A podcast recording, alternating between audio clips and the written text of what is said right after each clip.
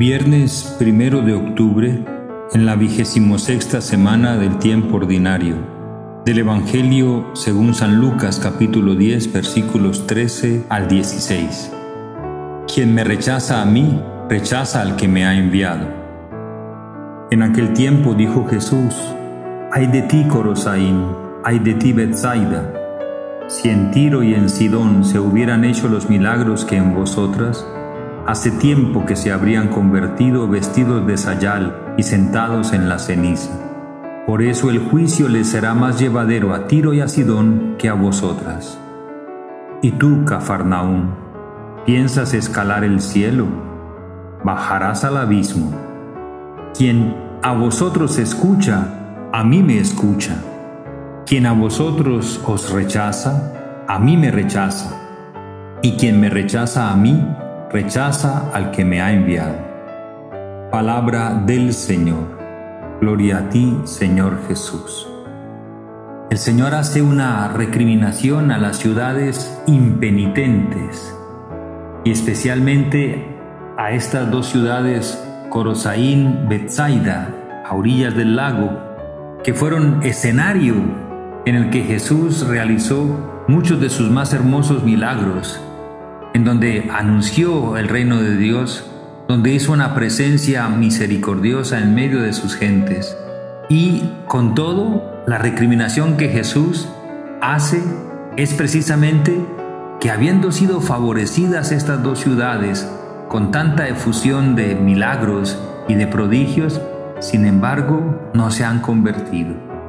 Y las compara entonces con Tiro y Sidón, dos ciudades más bien con una cierta influencia pagana, y Jesús asegura que si en esas dos ciudades, Tiro y Sidón, se hubiesen hecho los milagros, los prodigios que el Señor ha obrado en Corosaín y en Bethsaida, aquellas ciudades medio paganas habrían hecho más penitencia y serían seguramente mucho más convertidas que aquellas dos en las que Jesús ha privilegiado tanto.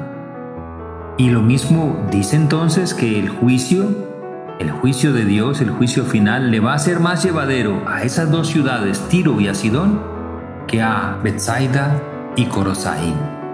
Porque al que mucho se le da, pues mucho se le exigirá, dice Jesús, en justicia. Mucho se le ha concedido abundancia de dones, abundancia de milagros y de prodigios, y sin embargo pareciera que no han aprovechado para la conversión.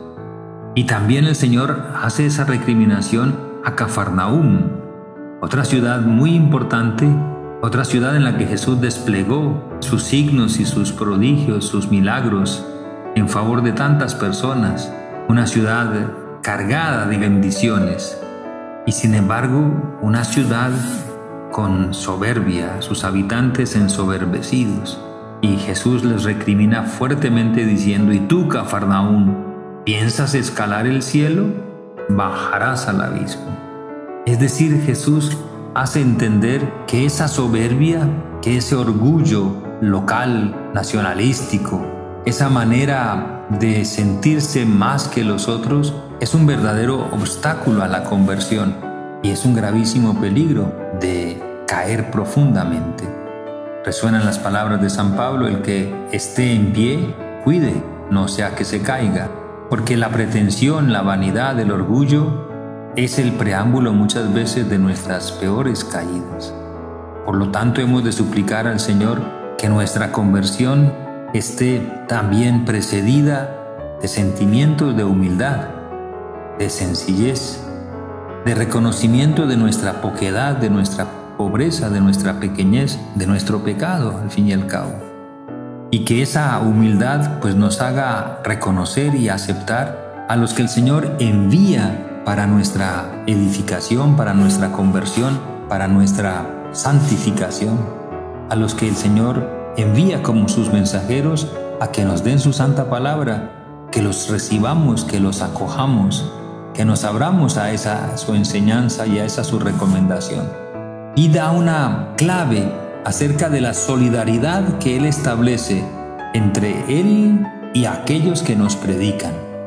Por eso dice y se refiere a los apóstoles en primer lugar, pero a todos los demás enviados, quien a vosotros os escucha, a mí me escucha.